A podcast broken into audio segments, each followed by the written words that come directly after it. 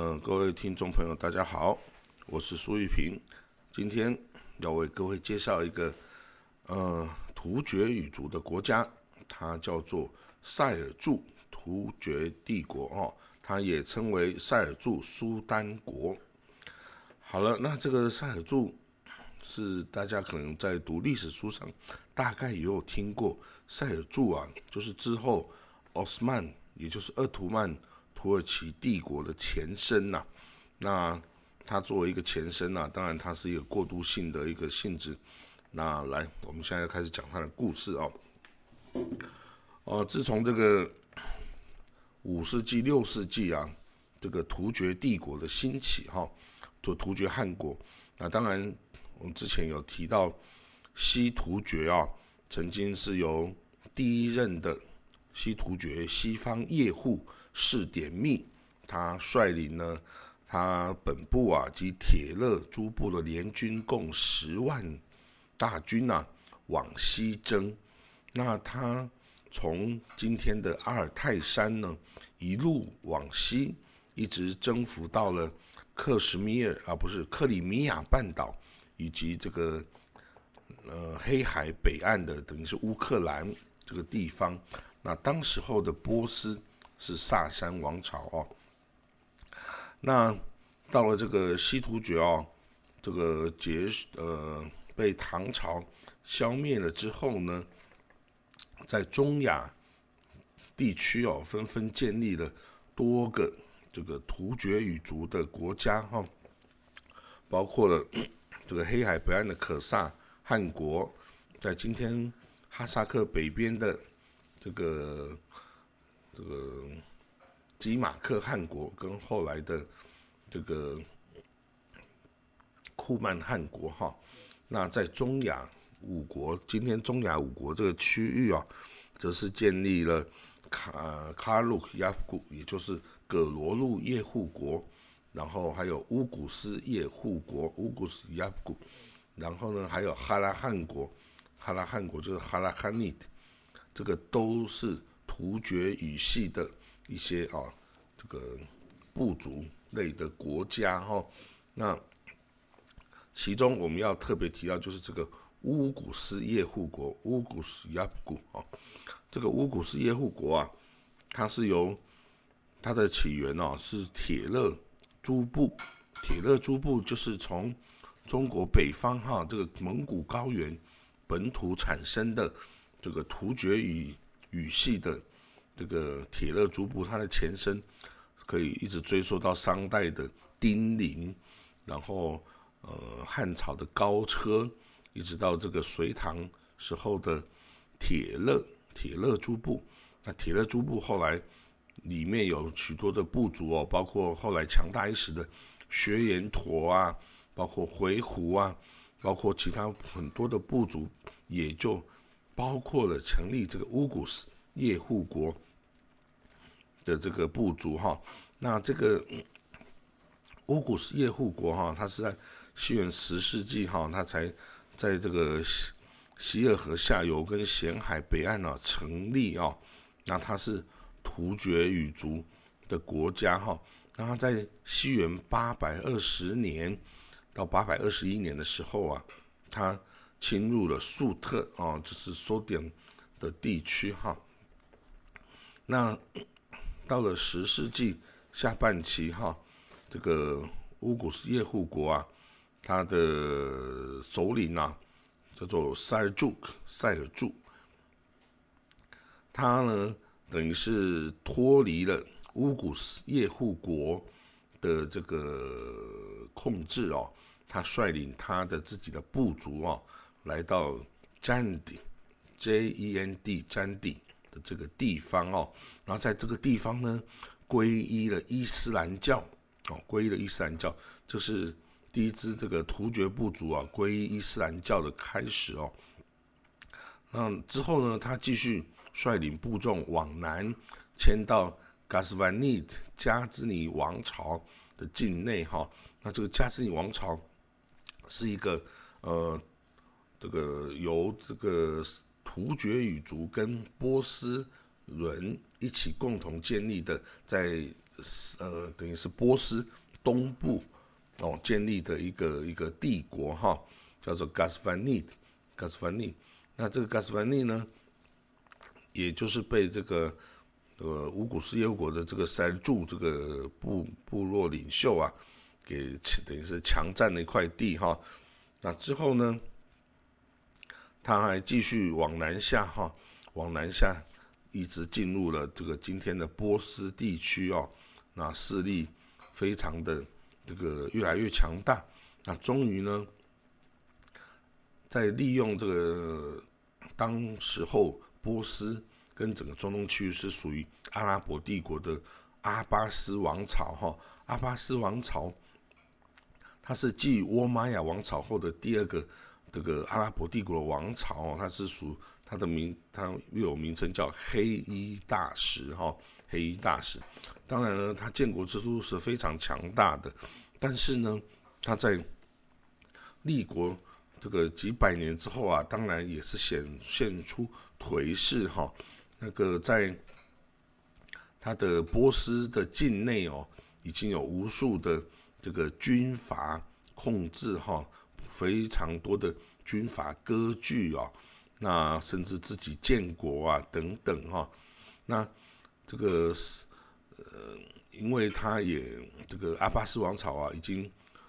只能控制本身王都啊，也就是巴格达及它周边的区域哦，那其他的很大的帝国领土啊，几乎都被军阀给割据殆尽，那包括这个波斯地方哈，那所以呢，这个当初啊。这个阿巴斯王朝的哈里发，他邀请了这个一支佣兵哦，他认为是佣兵呐，也就是这个塞尔柱土耳其人，就是进入帝国哈，来帮他这个平乱。那当然，受到这个邀请的塞尔柱啊，这个塞尔柱很高兴哈，他就带着部众哈，就在一零五五年。哦，进入了这个一零五年，进入了这个巴格达，哦，巴格达，哇，那这个当然就是很特别的一支，这个很特别的一个发展哈，因为塞尔柱，因此成立了塞尔柱苏丹国啊，它其实，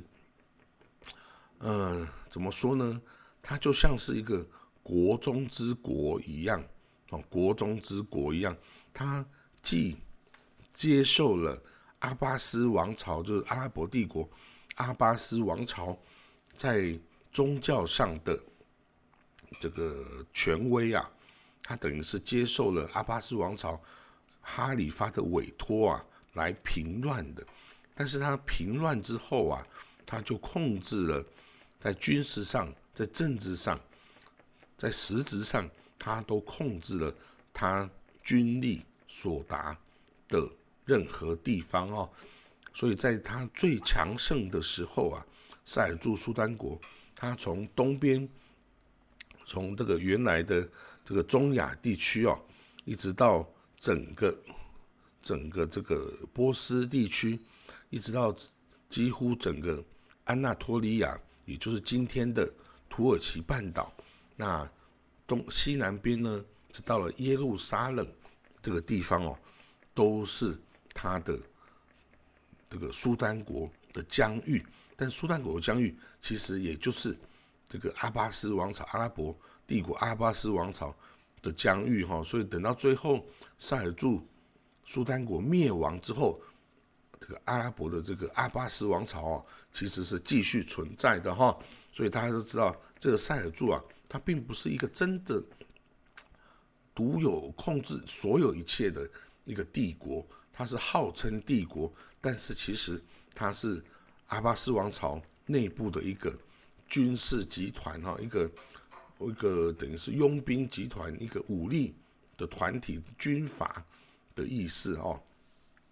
但是它还是非常强大的一支军阀哈。他在西元一百零七十一年的时候啊。塞尔柱第二任苏丹叫做阿普阿斯兰，阿普阿斯兰，他在一个地方叫做 Manzikert，Manzikert，M A N Z I K E R，Manzikert 这个地方哦，他战胜了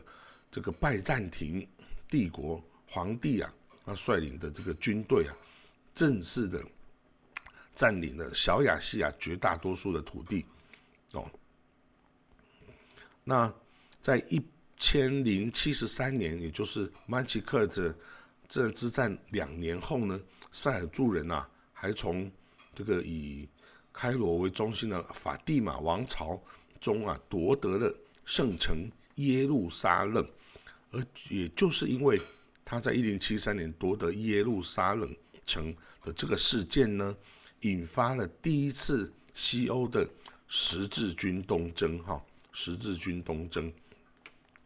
那因为西方的这些，呃，当时候的西欧国家其实是处于也是蛮族入侵之后的黑暗世纪哈，而且那时候的教廷教皇啊，与许多国家的国王啊是争权夺利哦。那呢，但是呢，他们对于这个耶稣基督啊，这个死去的这个耶路撒冷城还是念念不忘哦。那他们知道这个，哦，塞尔柱人哦抢得了这个耶路撒冷啊，然后这个烧杀掳掠啊，就非常的不满哦，所以就在教皇的鼓动之下哦，就就发起了这个这个十字军东征哦。那个时候的这个东罗马帝国就是拜占庭的皇帝啊，阿克莱修斯一世啊，向教宗。乌尔班二世这个求救哈，因为有太多的突厥部族啊，从东方一直不断的进入这个拜占庭哦帝国的境内哦，所以这个拜占庭皇帝向远在罗马的这个天主教宗乌尔班二世求救啊，那教宗呢就在法国啊克雷蒙发表演说啊，招募民众。解放圣地耶路撒冷哦，那这个演说呢，就促成了这个 所谓的第一次的十字军东征哦。那好了，到了西元一千零九十二年呐，第三任的塞尔柱突厥的苏丹呐，叫马利克沙，